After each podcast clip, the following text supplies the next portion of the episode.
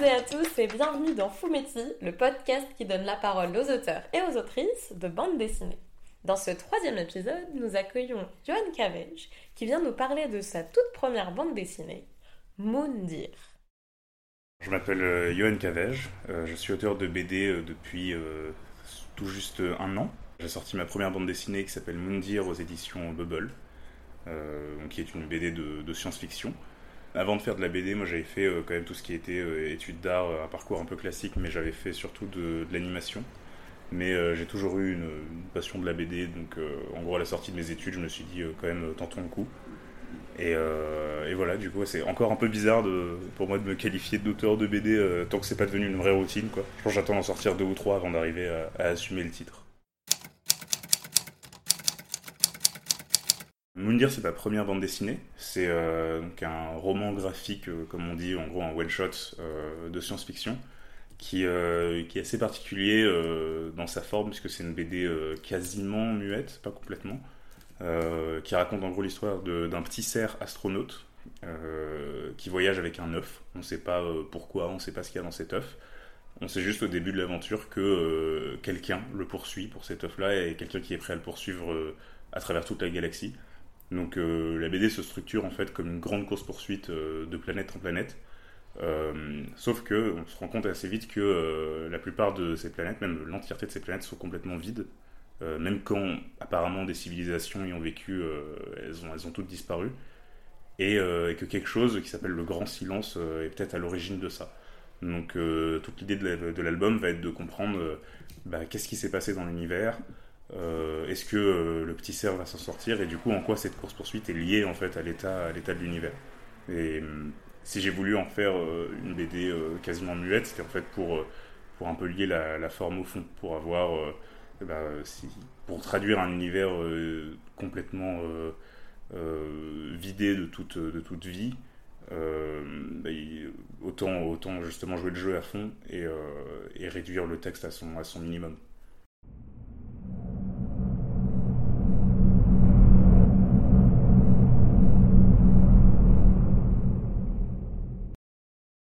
J'ai commencé avec de la science-fiction, euh, pas, pas parce que c'était un genre euh, de prédilection ou quoi. Euh, j'y vois un vrai intérêt quand même. Je pense que la science-fiction, c'est quelque chose, notamment en BD, qui, qui, offre plein de possibilités graphiques. Ça reste un peu comme la fantasy, créer un, un, univers de toutes pièces, mais plus que la fantasy encore, avec quand même des ancrages de réalité dedans. Donc c'est un peu le meilleur des deux mondes pour s'amuser graphiquement euh, créer euh, des personnages, des environnements euh, qui sont entre guillemets jamais vus, tout en ayant une accroche dans, le, dans le cœur un peu des lecteurs et des lectrices, ce que je trouvais plus dur à faire avec de la fantasy. Thématiquement aussi, il y a une, tradition de la science-fiction de, parler de sujets sociétaux, de trucs comme ça, mais en l'occurrence, je dis tout ça alors que moi, c'est pas du tout été mon approche sur la science-fiction.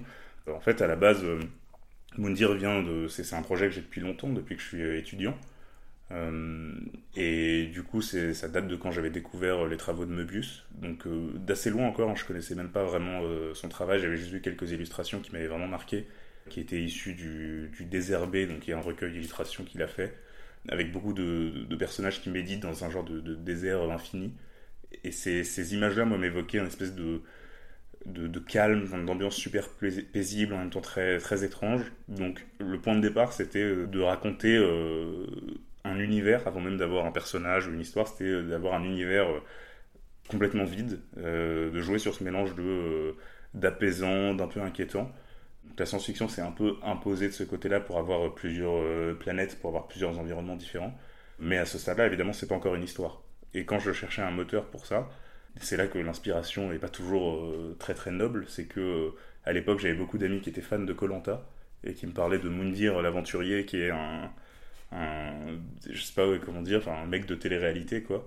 Et moi Moundir ça m'a amusé parce qu'à l'anglaise ça faisait cerf de la lune et du coup j'avais bah, ce petit cerf astronaute d'un côté, cet univers de l'autre. Donc encore une fois c'est la science-fiction c'est un peu imposé mais c'est une science-fiction qui est c'est pas de la hard SF comme on dit, c'est pas quelque chose où il y a des technologies super bien décrites, c'est vraiment un univers beaucoup plus euh, onirique mais euh, mais spatial.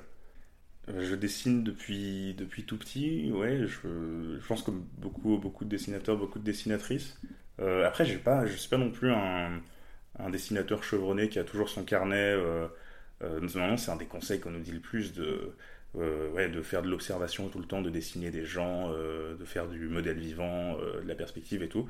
je sens aujourd'hui que, que j'ai certaines lacunes qui me qui m'embêtent un peu, qui auraient été comblées si j'avais été plus assidu là-dedans. Mais ce qui m'intéresse, c'est quand même avant tout de raconter une histoire. Et même dans la BD, ce qui m'intéresse plus que le dessin, c'est le, découpage. C'est vraiment la, manière propre à la bande dessinée de raconter une histoire.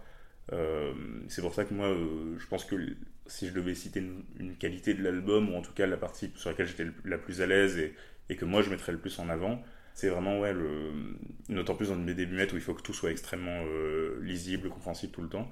C'est la manière ouais, de, bah, de, cadrer l'action dans une case, mais aussi dans une page, de faire des mises en page qui sont euh, originales, qui sont parfois signifiantes aussi. Euh, donc moi, ça c'est quelque chose que j'ai vraiment beaucoup aimé et j'espère évidemment euh, continuer à dessiner. Là, je vais essayer de m'y remettre un peu plus sérieusement. Mais, mais voilà, pour moi, le... j'essaierai pas d'être un, grand dessinateur, je pense. J'aimerais juste être un, un bon, un bon BDiste.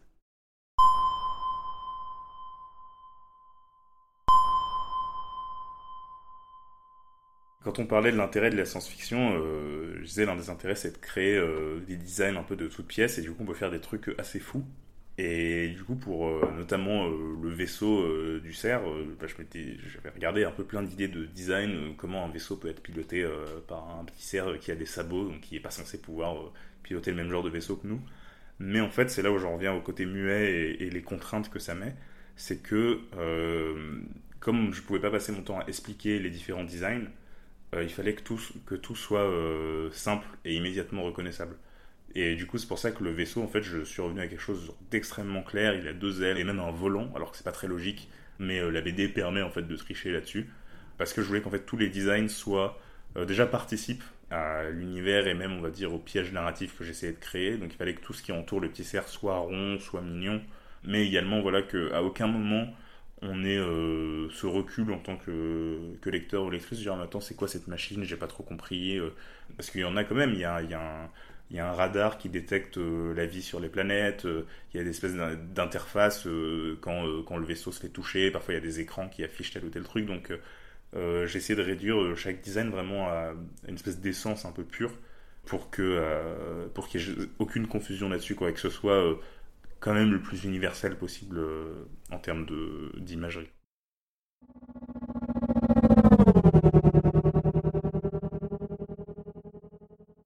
Pour parler de, découpage un peu signifiant, euh, si je prends euh, la page 29 de l'album, qui est en gros le vaisseau juste qui décolle d'une planète, alors évidemment, il y a quelque chose un peu d'instinctif dans le découpage. La première question que je me pose, c'est bah, comment faire pour que juste on comprenne l'action, on comprenne l'énergie qui se passe. Et euh, là, en l'occurrence, le vaisseau qui s'échappe, bah, euh, euh, je voulais vraiment qu'on comprenne qui, qui s'échappe non seulement de la planète, mais même de, sa poursuivante. Et donc, l'idée pour moi qui était la plus simple, en fait, c'était de le faire carrément s'échapper des cases, traverser les gouttières, en fait, de la BD. ce, qui, ce qui donnait un résultat qui était assez intéressant parce qu'en fait, concrètement, le, vaisseau part du sol et va vers le ciel. Euh, traverse des couches d'atmosphère qui, sont euh, qui sont représentées par ces différentes cases, mais en fait va dans un sens de lecture qui est euh, inverse au sens de lecture classique. Normalement, on commence par le haut d'une page et on termine par le bas. Et là, en fait, je trouvais ça marrant d'assez naturellement amener l'œil du lecteur ou de la lectrice de, de, bas en haut. Et du coup, là, c'est un exemple finalement assez simple, mais assez parlant de faire quelque chose de ludique dans la forme, d'avoir ce vaisseau en diagonale qui part du bas vers le haut, euh, quelque chose de signifiant avec ce vaisseau qui littéralement s'échappe de la planète et s'échappe de la page. Euh, et je pense que ça, c'est quelque chose que j'essaie de faire à, plusieurs moments parce que dans la bande dessinée, euh, contrairement à un, film où en fait on nous montre un plan après l'autre et on n'est pas acteur entre guillemets de, ce qu'on voit, en BD, le lecteur ou la lectrice a un peu plus de travail et aussi, euh, en tant qu'auteur, il faut qu'on prenne en, compte que euh, la personne qui lit voit la case, mais aussi l'entièreté de la page, de la double page. Et du coup, il y a quand même un genre de jeu euh, graphique à faire pour, que, pour accrocher l'œil à des points ciblés, pour l'emmener d'un point à l'autre, mais aussi pour le charmer dans la, globalité un peu de la double page. Donc ça, c'est moi, c'est le truc qui m'intéresse le plus. et dans la BD, j'ai essayé de faire ça notamment au début, quand le, ton est encore assez léger. Et en fait, plus le ton de la BD devient sérieux, plus le découpage, ça s'agit un peu pour passer d'un côté un peu BD ludique à un côté plus BD sérieuse. Et pour pousser euh, cette idée du, design, euh, l'œuf, c'était un peu ouais, la, clé de voûte de tout ça, parce qu'en fait, il est arrivé très tard euh, dans le récit. En fait, c'est peut-être même le dernier élément, quand je fais les éléments constituants du récit, qui sont le petit cerf, l'univers, la méchante. En fait, pendant longtemps, il, se travaillait avec un artefact qui n'était pas super défini, un truc un peu mécanique, dont on allait comprendre l'utilité plus tard. Et, et c'est vraiment à la toute fin que je dit, mais en fait, il y aurait une, symbolique beaucoup plus forte euh, si cet objet devenait un œuf. Euh, parce que tout de suite, ouais, l'œuf a une, image très évocatrice. C'est euh, l'image de la vie, donc c'est l'image de, l'espoir. Et du coup, encore une fois, jouer sur ce côté dans le non-dit, dans le muet, sans avoir à expliquer.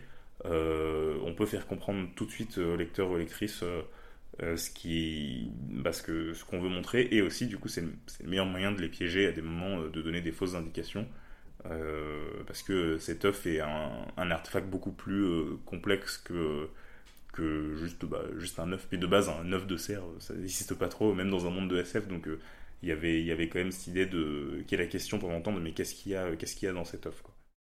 Pour la réalisation de la couverture, forcément, voilà, c'est, l'idée d'une couverture, c'est de bien représenter l'album, en plus d'être esthétique et d'attirer l'œil.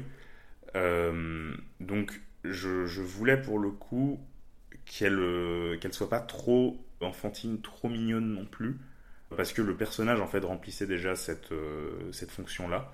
Donc, plutôt qu'avoir un truc trop coloré, je voulais justement qu'en la lisant, on se dise quand même ah mais là il y a plus ce côté en tout cas roman graphique de SF un peu euh, sérieuse et pas que voilà genre aventure super cute, super colorée.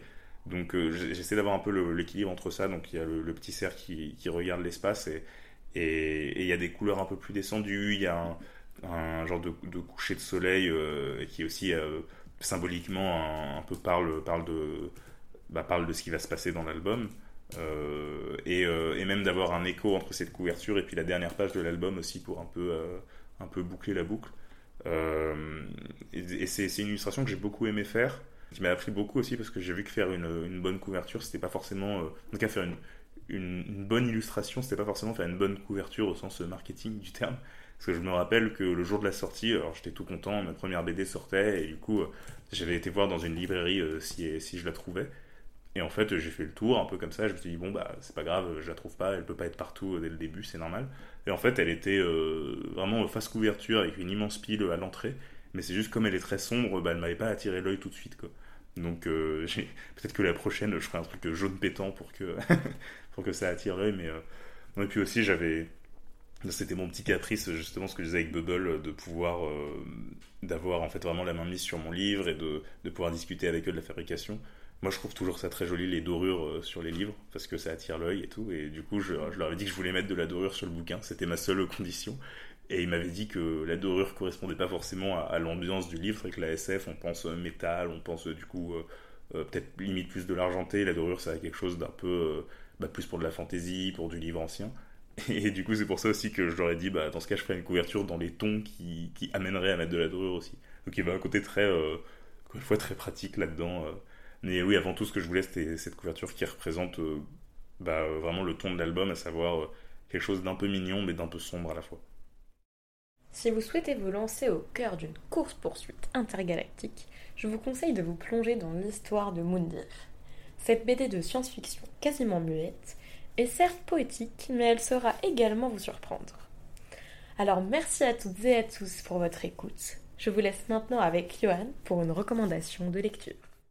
Si j'avais une BD à conseiller, euh, je pense que ma plus grosse claque récente en bande dessinée, c'est euh, une série qui s'appelle Le Samouraï Bambou euh, de Taiyo Matsumoto. alors Taiyo Matsumoto, c'est un, auteur de manga qui est un peu le, le représentant le plus connu du manga d'auteur, du manga un peu indépendant, même si ça ne veut pas forcément dire grand-chose, parce que les Japonais n'ont pas le même système de... Enfin, ils publient aussi dans des magazines, techniquement comme du Naruto, des choses comme ça. Mais donc c'est des mangas beaucoup plus adultes, beaucoup plus posés, contemplatifs. Et en fait, ce qui m'a vraiment marqué dans ce livre-là, bah c'est sans, que ce soit des récits muets, mais il y avait cette espèce d'intention de pouvoir raconter par l'image et uniquement par l'image. Il y a, des, des, cases ou des pages qui sont, qui sont extrêmement fortes et qui, qui moi me, me confortent fait, dans cette idée que la BD se suffit elle-même, qu'il n'y a pas besoin enfin que c'est un médium très différent du cinéma, mais que même sans le son, sans, euh, sans la musique, sans le montage, on peut, euh, on peut faire peur, on peut, euh, on peut faire rire, on peut me faire pleurer et tout. Et ça faisait longtemps que j'ai pas ressenti quelque chose d'aussi fort.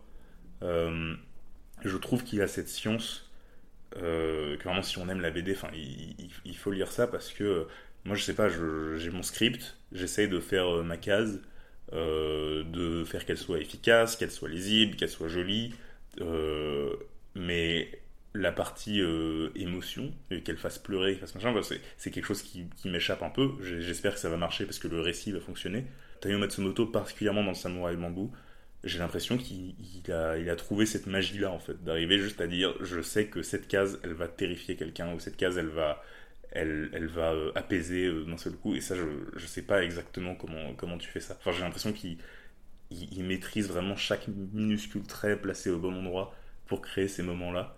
Je ne vais même pas trop parler de l'histoire euh, parce que c'est quelque chose, c'est du samouraï médiéval, mais euh, beaucoup plus euh, orienté tranche de vie. Il y a très peu de, combats, très peu d'aventures. Mais il y a, juste une, science de la narration. je crois que j'ai jamais, jamais lu mieux.